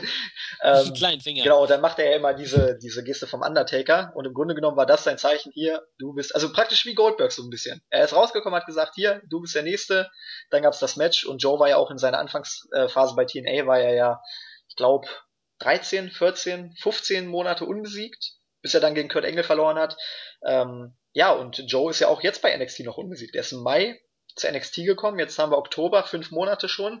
Wenn man das noch ein bisschen weiter durchzieht und aufbaut, dann denke ich, kann man auch hier so eine Streak aufbauen, die dann äh, am Ende wirklich richtig gehypt wird und die dann auch einen großen Hype um Samoa Joe auslöst. Von daher bin ich mir sicher, dass er dieses Match gegen Breeze gewinnen wird. Ich habe ehrlich gesagt noch nicht die Tapping-Berichte gelesen, deshalb weiß ich es nicht, aber ich gehe einfach davon aus, weil das im Hinblick auf Finn Balor gegen Samoa Joe Sinn macht. Ähm, ja, ansonsten kann ich mich dir nur anschließen. Es war eine tolle Promo, es war wirklich auch diese, diese Intensität, die rübergekommen ist, ähm, war großartig, war ein guter Aufbau. Man muss bedenken, die Fehde wurde letzte Woche gestartet mit, mit einer Eliminierung aus einer Battle Royale. Ähm, und was man über diese Episode hinweg aus diesem Match gemacht hat, war wirklich unfassbar. Zuerst die Promo von Tyler Breeze und jetzt das von Samoa Joe. Ähm, man hat wirklich aus einem, wenn man es so nimmt, aus einem Match, hat man wirklich ein riesiges Aufeinandertreffen gemacht. Und von daher kann man diesen Aufbau von Joe gegen Breeze über diese Show hinweg wirklich nur loben und ähm, ich weiß nicht, ob es die Masse von Samoa Joe ist, aber keiner kann Intensität so gut rüberbringen wie Samoa Joe. Du kaufst dem einfach wirklich ab um Gottes Willen, das ist so ein bisschen das Brock Lesnar-Phänomen, aber Brock Lesnar ist eben am Mic nicht so gut. Samoa Joe ist auch kein Killer am Mic, aber besser als Brock Lesnar. Und deshalb kann er diese Intensität eben selbst richtig, richtig gut rüberbringen.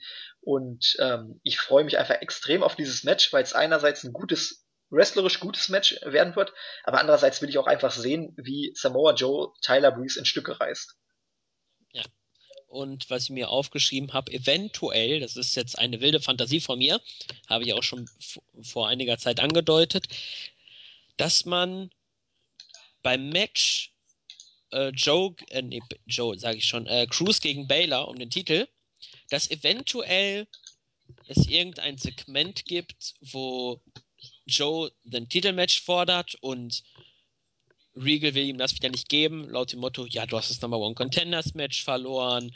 Äh, Cruz ist zunächst dran, dass Joe so sauer ist, dass er sich dazu irgendwie hinreißen lässt, dieses Match zu torpedieren, dass er, keine Ahnung, Baylor auseinander nimmt, weil er halt in dem Moment komplett verzweifelt ist und einfach zeigen möchte, ich will diesen verdammten Titel haben. Und dass es dann eventuell bei Takeover dann zu einem großen Triple Threat Match kommt zwischen Cruz, Baylor und Heel Joe. Weiß ich nicht. Nee, ich, ich glaube einfach, der, das Money Match oder die Money Ansetzung ist einfach Barlow gegen Joe. Was anderes, du hast es jetzt so lange aufgebaut, auch diese 1 gegen 1 Ansetzung, ähm, ich weiß nicht, ob es, ob es hilft, wenn du Cruz da einbaust, weil der hat einfach keinen Bezug zu den beiden. Der hat jetzt außen nichts diese Battle Royale gewonnen und steht jetzt auf einmal in diesem Titelmatch. Aber diese Storyline, die baut man ja, das sagen wir immer wieder, baut man eigentlich seitdem Samoa Joe bei NXT ist, baut man die auf.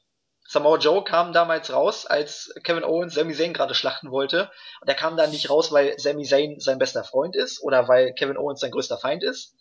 der kam raus, weil er den NXT-Titel haben wollte. Deshalb hat man ja auch dann die Fehde, also es war ja so genommen keine Fehde. Samoa Joe wollte Kevin Owens in die Finger bekommen, weil er den Titel haben wollte. Und als ähm, Owens da den, den, äh, den Titel verloren hat, war die Fehde mit, o äh, genau, mit Owens auch einfach vorbei. Und weil es nicht mehr interessant für ihn war. Genau, genau. Er hat gesagt, ja, Owens persönliche Animositäten zählen hier nicht, ich will einfach nur das Gold. Und deshalb hat er dann Owens auch in Ruhe gelassen, hat gesagt, hier, Finn Balor, ich will das Gold von dir. Und es gab so viele Backstage-Segmente auch in diesem Tag Team Classic Tournament, wo die beiden dann eine Teambesprechung gemacht haben und gesagt haben, hier, so gehen wir vor. Aber man hat immer gesehen, Joe hatte immer die Augen auf dem NXT-Titel. Und das hat man jetzt so lange aufgebaut, da, da passt Cruz bei allem Respekt einfach nicht rein. Und deshalb glaube ich nicht, dass man diese, diese Money-Ansetzung, die man ähnlich wie man es mit Adrian Neville und Sami Zayn äh, letztes Jahr gemacht hat, dass man diese lang aufgebaute Fehde dann mit einem Triple Threat Match kaputt macht. Das glaube ich nicht. Joe gegen Balor ist lange geplant, ist seit Monaten aufgebaut und ähm, ja, das wird man mit absoluter Sicherheit auch durchziehen. Jetzt mal, das ist ja auch nur jetzt so eine Theorie von mir und auch ein bisschen Spinnerei. Was ist jetzt, ich, dieses Triple Threat Match würde man wirklich bringen? Dann könnte man theoretisch sagen, okay, Baylor pins Cruz, dadurch ist Joe noch geschützt und man sieht das noch ein bisschen und dann groß bei WrestleMania will man ja so ein bisschen Gerüchte, ob man da nicht ein NXT-Match bringen kann und bei WrestleMania dann Joe gegen Baylor vielleicht doch ein bisschen besser als bei NXT London? Nein, weil äh, kann ich dir ganz einfach erklären, weil der Hype würde der der Card gar nicht gerecht werden. Wo hättest du das NXT-Titelmatch? Das wäre an zweiter Stelle, dritter Stelle, weiß ich nicht. Irgendwo. Oder Opener. Ja, Opener. Irgendwo da, wo es im, im Grunde genommen überhaupt keine Bedeutung hätte. Und es ist das wichtigste Match des Jahres, wenn du es so nimmst bei NXT, weil man es eben über das ganze Jahr hinweg aufgebaut hat. Und so ein Match kannst du dann nicht einfach in einem Opener, auch wenn es WrestleMania ist, aber nicht in einem Opener verbraten. Das müsste dann schon Co-Main Event, Main Event sein. Und dass es das nicht geben wird, das wissen wir beide. Von daher macht es überhaupt keinen Sinn, das bei WrestleMania auszutragen, weil es dieser, diesem Aufbau und dieser Bedeutung gar nicht gerecht werden würde. Weißt du, was ich ja, meine? Ich hab, ja, ja, ich habe einfach nur ein bisschen gerade ein bisschen fantasiert. Ja, ich, vor allem, naja, obwohl Vince McMahon würde ja auch gar nicht verstehen, warum diese Fehde so großartig ist. Von daher, ja, aber man, man wird es nicht machen. Ich bin mir absolut sicher, dass es das Match bei, bei Takeover London geben wird. Oder beziehungsweise dann beim nächsten Special, wenn man das noch ja klar, man kann auch das, das Three-Way-Match beim äh, Takeover London Special booken und dann praktisch ein One-on-One-Match beim nächsten Special machen. Ähm, aber das, das Year-End-Special ist ja so ein bisschen das Highlight. Ne? Hatte ich jetzt so den Eindruck, auch letztes Jahr war ähm, das letzte Takeover-Special in dem Jahr war eigentlich das, das Beste von, von, den, von den Fäden her. Von daher glaube ich schon, dass man das so als, als kleine, in Anführungszeichen, WrestleMania behandelt und demnach muss es da auch das, das größte Match des Jahres geben. Von daher glaube ich einfach an Balor gegen Joe. Und äh, man kann ja Joe auch unbesiegbar darstellen. Und genau deshalb sucht sich Balor eben seinen Balor Club zusammen. Also diese Storyline kann man in so viele Facetten erklären, dass sie einfach extrem interessant ist. Man kann ja wirklich richtig, richtig viel spinnen. Aber am Ende glaube ich schon, dass eine dieser Theorien, die wir uns zusammenspinnen, dann auch so passieren wird. Übrigens habe ich nochmal nachgeguckt. Ende letzten Jahres war NXT R Evolution. Das war, wo Sami seinen Titel gewonnen hat und dann Kevin Owens am, äh, sein, im Opener gegen CJ Parker, der mittlerweile ja einen Festvertrag bei New Japan unterschrieben hat, ähm, sein Debüt gefeiert hat und dann gegen ihn geturnt ist. Das Event war das. Und ja, generell hast du eigentlich alles gesagt, aber was mich interessieren würde bei WrestleMania ist gerade dieser Gedanke, würdest du es gut finden, dass generell ein Match von NXT auf der Card bei WrestleMania ist oder sagst du, das ist eher deplatziert, das gehört nicht dahin, das würde dann eher so ein bisschen stören? Ich glaube einfach, Vince McMahon versteht nicht, was NXT so auszeichnet. Ich meine, guck dir doch Hideo Itami an letztes Jahr. Ah, hör mir auf. Der bitte. größte Geek der gesamten WrestleMania, außer vielleicht noch, weiß ich nicht. Wer, wer, wer ist als aller, allererstes rausgeflogen? Ach hier, Curtis Axel war das, ne? Ja, der angekündigt schon. hat, die, die Battle Royale zu gewinnen, dann ist er als erst rausgekommen. Nee, ich glaube einfach, Vince McMahon sieht gar nicht, wie, wie großartig NXT ist und von daher würde äh, NXT auch gar nicht diesen Stellenwert einräumen, dass NXT einfach bekommen müsste. Und von daher äh, will ich will ich es auch gar nicht sehen, weil was was bringt es mir, wenn wenn du da ein Match im Opener hast oder an zweiter Stelle, das dem, dem Aufbau und der Fehde gar nicht gerecht wird. Dann sehe ich es lieber bei einem NXT-Special, wo es im Main Event oder Co-Main Event steht, wo jeder aber sagt, boah, das ist das Match, auf das ich mich am meisten freue. Und deshalb äh, steht es auch verdient im Main Event. Das wirst du bei WrestleMania nicht haben, das würde untergehen. Von daher, ähm, auch diese Money in the Bank Idee ist, ist vielleicht ganz interessant, aber nein, brauche ich nicht. Ich bin, bin immer noch so, so der Fan. Ich hatte das auch irgendwo mal geschrieben. Ich würde es vielmehr so aufziehen, praktisch wie du es in der NBA oder NFL hättest, dass du wirklich dann einen äh, Draft machst, aber nicht, dass zwischen Raw und SmackDown Talente wechseln, wie es früher war, sondern dass wirklich, ähm, dass du zwei Brands hast, die konkurrieren das ganze Jahr über miteinander und dann hast du beim Draft so, ähm, da, ich sag mal so, hast du eine Situation, wo jeder Brand, Raw und SmackDown, dann drei oder vier Talente wählen dürfen. Ich, ich weiß nicht, ob du schon mal einen NBA-Draft gesehen hast. Da ist es ja dann so. Ja, von NBA-Spielen kenne ich das nur so ein bisschen. Ja, genau, dann kommt ja praktisch der, der Commissioner oder der, der Chef auf die Bühne und stellt den, den neuen Star vor. Und so kannst du wirklich dann praktisch immer dieses, äh, diesen Number One Pick sagen wir mal jetzt, äh, Finn Balor würde nächstes Jahr gedraftet werden als Number One Pick, dann könntest du ihn wirklich extrem hypen und sagen, hier, der wurde an, an Nummer eins gedraftet, genauso wie es ja auch in der... Er ist der Beste von Genau, NXT. genau. Er ist erst das neue Talent. Ich meine, in der NBA ist es ja auch so. Guck dir die First Picks an. Guck dir zum Beispiel Anthony Davis an. Der wird bis in den Himmel gelobt und äh, zu, zu Recht natürlich auch. Aber ähm, du hast immer diesen, diesen Ruf als Number One Pick und von daher hast du automatisch einen Hype. Und das wäre zum Beispiel eine Idee von mir, wie man das aufbauen könnte. Aber zumindest will ich, will ich es nicht sehen, dass äh, bei, bei WrestleMania sechs Leute in einem Money in the Bank Leitermatch oder generell in einem Leitermatch da um Vertrag im Main Roster kämpfen. Das ist absolut hirnrissig. Das ist, wer diese Idee hat, könnte Vince Russo sein. Nee, habe ich, hab ich im Board mehrfach gelesen, aber wie gesagt, damit kann ich mich überhaupt nicht anfreunden.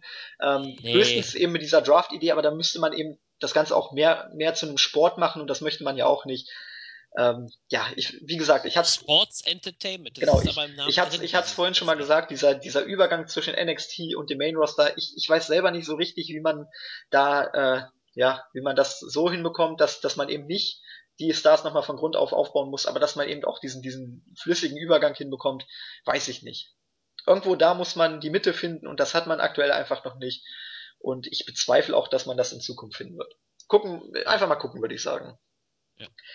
Gut, Fazit. Och, wir sind ja schon weit über die Zeit hinaus, sehe ich gerade. Ähm, ich habe kurzes Fazit. Es war jetzt nicht weltbewegendes bei NXT, aber man hat gesehen, die Segmente haben dazu geführt, dass die Fäden vorangetrieben werden. Die Matches waren so ein bisschen, ich habe geschrieben, lahm.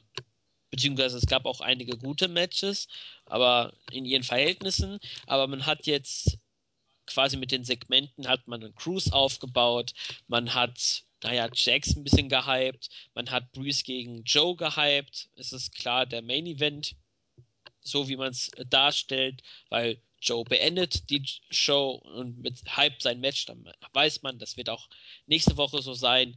Man hat den Fokus drauf gelegt, alles auf nächste Woche. Nächste Woche wird's gut. Man hat die Charaktere weitergebracht. Ja, kurz und knackig gute Segmente, die helfen, die Charaktere weiterzubringen. Ja, ich, ich hatte es ja eingangs schon mal gesagt, das war eine NXT-Show mit Raw-Booking aus den frühen 90ern, also richtig oldschool, und äh, einem Mix aus TNA-Superstars. Also wirklich eine interessante Show, die wir so, glaube ich, auch noch nicht gesehen haben. So viele TNA oder ehemalige TNA-Superstars äh, in, in einer NXT-Show. Ähm, ja, zum Booking, ich kann mich da dir nur anschließen. Wir hatten Squash-Matches, wirklich ganz, ganz oldschool-mäßige Squash-Matches, die einfach nur dazu da waren, um Superstars aufzubauen. Ob das jetzt eine Eska war, ob das jetzt Alexa Bliss war. Ähm, gut, das Tag Team Match kann man jetzt so und so sehen. Das war einfach ein Aufbau dann für ein späteres Match, hat aber auch Sinn gemacht. Da bin ich auch wieder bei Tanaka aus dem Board. Man, man hatte hier in dieser Show nur Segmente, die auch relevant waren. Es gab keine Lückenfüller. Klar, das, das wäre auch bitter, wenn es bei einer einstündigen Show Lückenfüller geben würde, aber ähm, hier sieht man wirklich, dass jedes Segment einen Sinn hat, dass jedes Segment auch irgendwo eine Rolle spielt in der späteren Storyline und von daher kann ich das wirklich nur loben. Ähm, wie gesagt, wrestlerisch definitiv kein Highlight. Äh, es war jetzt auch nicht grottenschlecht, es war halt einfach zu kurz, um wirklich gut zu werden. Ähm, was aber großartig war, waren die Segmente, waren die Promos, die einfach die Zukunft aufgebaut haben. Ich meine, wenn wir gucken, nächste Woche sehen wir Breeze gegen Joe, wir sind richtig gehypt. In zwei Wochen sehen wir äh, Balor gegen Apollo Crews, sind wir auch richtig gehypt. Und dann schwebt natürlich immer noch diese ganz, ganz große Storyline rund um Finn Balor und den Balor Club in der Luft, ähm, die uns, denke ich mal, bis zum Takeover London Special verfolgen wird. Von daher, also die, die Main, Main Storylines sind wirklich richtig, richtig gut gebuckt. Dann hast du mit Alexa Bliss gegen Bailey was langfristiges, dann hast du in der Tag Team Division viel Feuer drin. Ähm, ja, ich weiß nicht, wo, wo ich hier kritisieren soll. Es war definitiv vom reinen Unterhaltungswert her keine Show, wo ich sage, oh, das sind die besten 60 Minuten eures Lebens. Aber auch hier ist wieder der Punkt, wenn ihr langfristig Woche für Woche NXT schaut, dann werdet, werdet ihr einfach sehen und verstehen, warum diese einzelnen Segmente großartig sind. Und das ist einfach auch mein Fazit. Schaut euch Woche für Woche NXT an, dann versteht ihr, warum wir alle NXT so toll finden. Und das schreibe ich. Okay, ja, ich würde sagen, dann schließen wir TNA ab, machen Haken hinter und kommen zu. Du meinst NXT, nicht TNA. Ja, siehst du, ich bin schon, bin schon so auf TNA fixiert jetzt. Wenn, wenn noch irgendein, stell dir mal vor, Jeff Hardy und Matt Hardy kommen noch zurück und gehen auch zu NXT. Oh Gottes Gott. Willen, dann Welcome to TNA Impact. Aber gut. Ähm, ja, dann kommen wir zum MMA-Sport. Die UFC hat am Samstag ein UFC Fight Night Event in Dublin angesetzt. Problem ist nur, oder, oder Frage an dich, was haben Ben Roswell, Stipe Miocic, Dustin Poirier und Joseph Duffy gemeinsam? Könnte sein, dass ihr Kampf gestrichen worden ist. Genau, sie haben alle am Samstag frei. ähm, ja, diese vier Leute sollten nämlich in den beiden Hauptkämpfen des Abends stehen und leider wurden kurzfristig also beziehungsweise der Schwergewichtskampf wurde ja schon in der vergangenen Woche abgesagt. Und gestern kam dann die News ans Licht, dass auch der Hauptkampf im Leichtgewicht zwischen Poirier und Duffy abgesagt wurde. Ähm, also die beiden Hauptkämpfe mussten leider abgesagt werden kurzfristig, sodass die die Fightcard alles andere als gut aussieht. Wir wollen trotzdem ganz kurz drüber sprechen. Äh, wobei mir was gerade bei Rothwell einfällt. Ich habe heute gesehen auf äh, bei der UFC, dass Rothwell irgendwie doch in Dublin ist. Irgendwie als Gastkämpfer ist er da unterwegs. Ja, der, der macht er hatte ja auch zu, zu Poirier gesagt, hier, wir machen äh, ein Open Weight Bout, also ohne, ohne Gewichtslimit, einfach gegeneinander und äh, scheißegal, wer gewinnt, Hauptsache wir kriegen beide unser, unser Kampfgeld.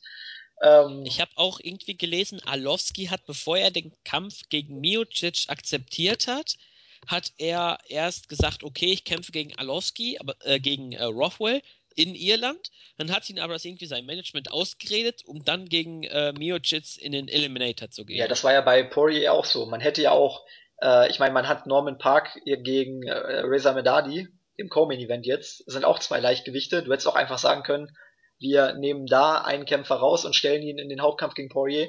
Aber Poirier hat eben ganz klar gesagt, ich möchte nur gegen Joseph Duffy antreten, weil jeder andere Kampf äh, mich nicht weiterbringt. Das war ja seine ja. Begründung. Auch die hat er mit seinem Management und seinem Team zusammen getroffen. Ich meine, gut, das muss man respektieren, ob man es jetzt mag oder nicht. Ähm, aber das lässt die Card wirklich richtig, richtig schwach aussehen. Wir haben auch nur noch zehn Kämpfe. Das klingt viel. Für UFC-Verhältnisse ist das aber gar nicht so viel auf der Card. Ähm, Sonst sind das doch meistens so 13, 12, 15, je nachdem. 12 bis 13 meistens. 12, 13, 14 so ungefähr. Außer man meint jetzt tough Finals noch auf die Maincard zu packen, dann hat man statt 5 mal 7 Main Event, äh, Maincard Fights, aber ja, also ich, ich sag mal so, die, die Anzahl geht schon, aber du hast halt äh, ja trotzdem eine fragwürdige Qualität. Also Main Event steht jetzt Patrick äh, Holohan gegen Louis Smolka. Ja, Holohan als Hometown Guy sozusagen, muss er jetzt die Kohlen aus dem Feuer holen gegen Smoker. Ähm, definitiv kein kein Top-Fight. Es ist im Fliegengewicht. Generell wissen wir, yes. das Fliegengewicht zieht nicht so gut und ähm, ja, normalerweise würden diese beiden Jungs auch niemals, niemals ein äh, Event anführen. Nee, ich habe auch gelesen, ähm, Smolka, äh, nee, Smolka sage ich schon, äh, Patrick Holohan äh, der auch Teamkollege ist von Conor McGregor, der sogar spaßeshalber, glaube ich, gesagt hat, er würde sogar eintreten und Poirier wieder verprügeln. Ähm, Holohan hat beim Dublin-Debüt, als man letztes Jahr äh, zum ersten Mal in Irland ihn veranstaltet hatte, welcher Fighter vermutest du war im ersten Kampf von der Fight Night? Paddy Holohan. Richtig. ja, das habe ich, hab ich nämlich gehört. Also ich habe vorhin ja, also die Pre-Show geschaut und da wurde das gesagt. Also die Fans, beziehungsweise die Iren sagen alle, Holloway hat es verdient. Letztes Jahr hat er Irland quasi die UFC gebracht. Jetzt darf er das zweite Event beenden. Ja, die Card, na, ich würde sagen, mit Abstand einer der schlechtesten, die wir seit langer, langer Zeit mal wieder haben.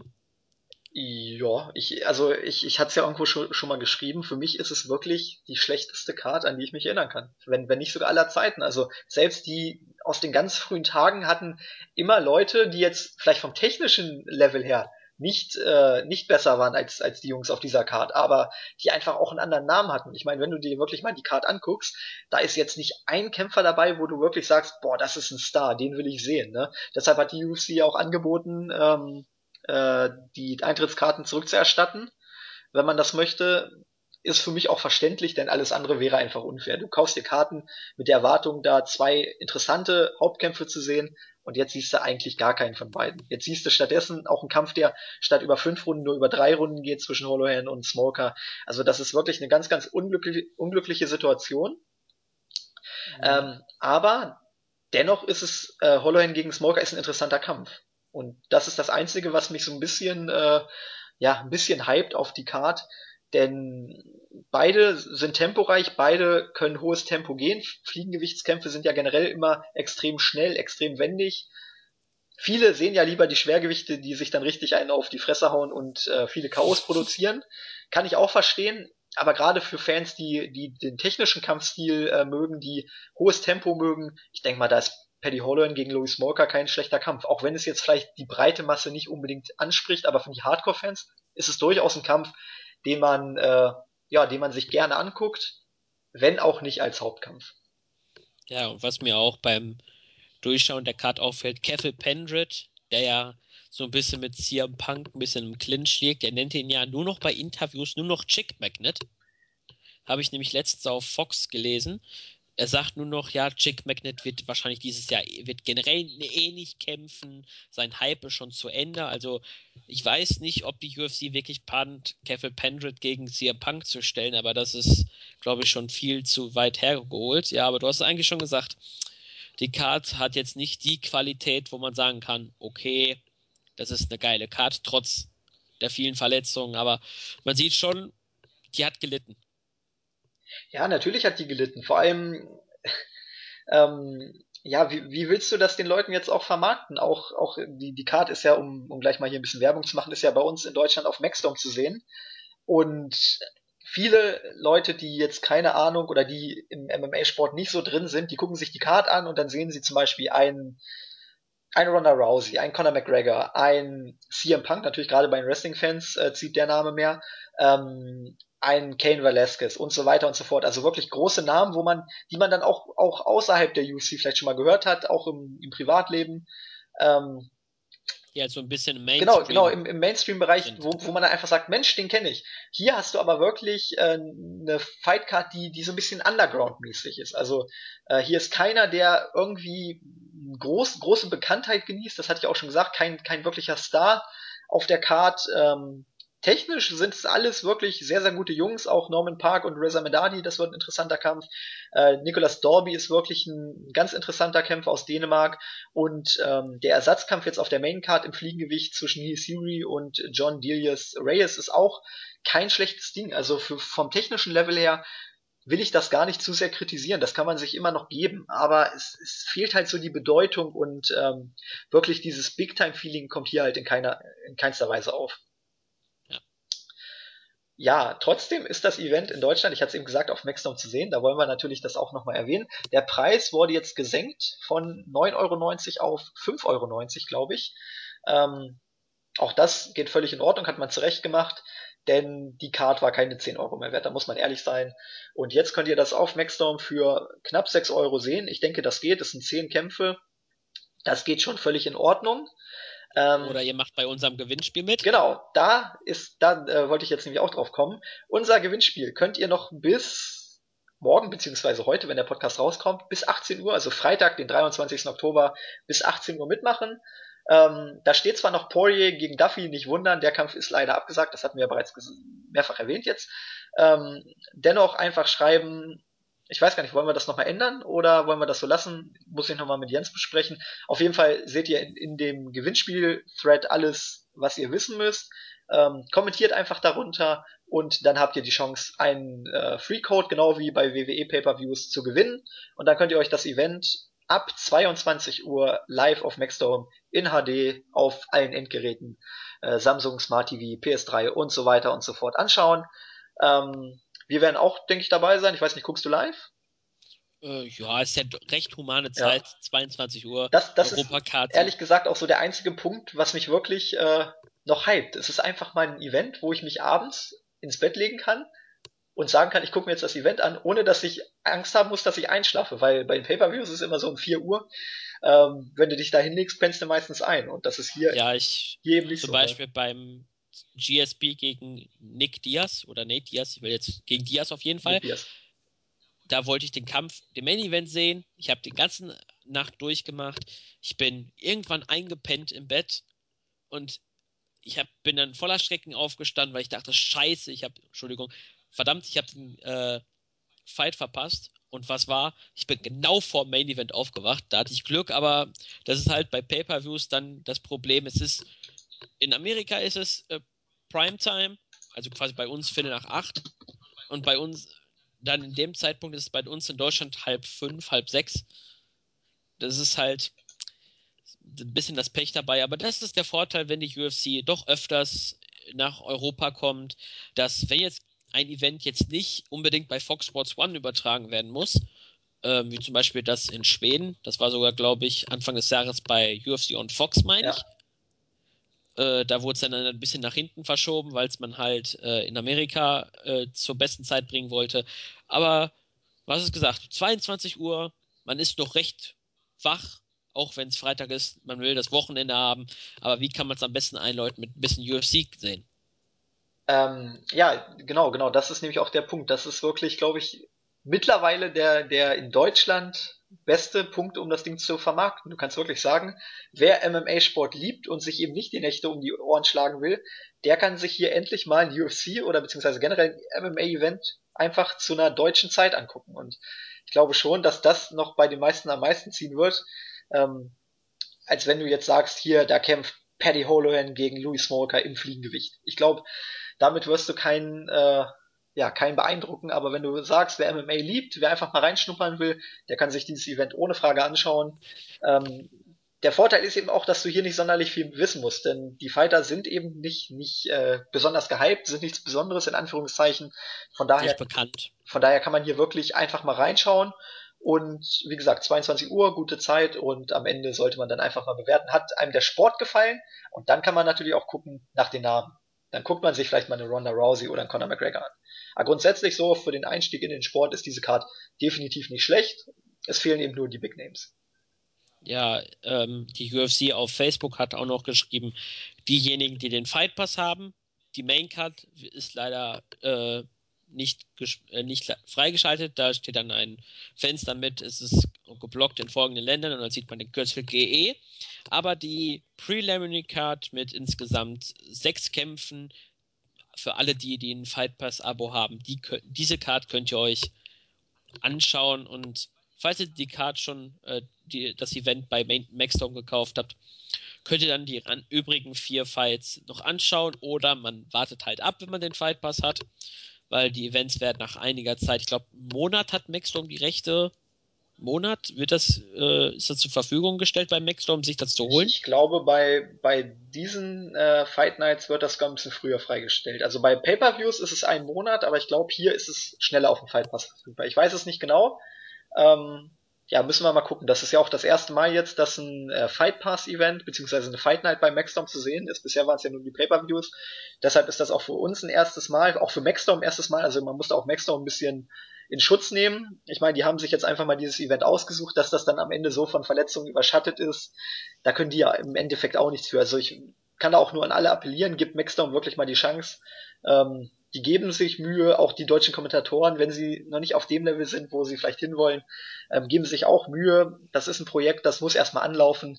Und ähm, ja, ich denke schon, dass das hier kein schlechter Start ist. Einfach mal reinschauen und dann könnt ihr es ja für euch bewerten. Und wie gesagt, äh, wenn ihr bei unserem Gewinnspiel auch noch gewinnt, dann könnt ihr es eh umsonst schauen. Spart ihr euch die 6 Euro oder beziehungsweise die 5,90 Euro. Von daher, ähm, ja, gibt eigentlich keinen Grund, auch wenn es jetzt vielleicht nicht das beste Event aller Zeiten ist, äh, hier nicht reinzuschauen. Man kann sagen, zwar nicht die beste Card, aber es ist eine gute Einsteigercard. Ja, das, das hatte ich ja eben schon gesagt. Man muss, ja. man muss nicht viel wissen über diese Card, von daher kann man wirklich einfach mal ganz äh, unvoreingenommen reingehen und einfach mal gucken, wie gefällt mir der Sport, ist UFC was für mich. Von daher schaut es euch einfach mal an. Wie gesagt, wir werden live schauen, werden dann denke ich mal auch einen Live-Bericht, vielleicht auch einen Live-Chat mal gucken, wie das Interesse ist, äh, machen. Je und nachdem. dann sehen wir uns hoffentlich am Samstag um 22 Uhr wieder. Ähm, ja, ja, damit wären wir eigentlich durch, ne? Ja, ich habe nichts mehr zu sagen. Ich glaube, du auch nichts mehr. Gut. Äh, ja, wir haben auch ziemlich lang gelabert heute.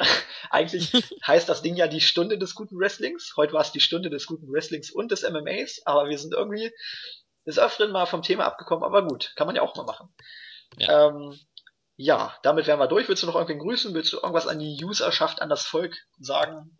Ich möchte vielleicht noch sagen, es wird eine Hell in a Cell Preview geben. Das bedeutet, ihr werdet den Jens noch hören.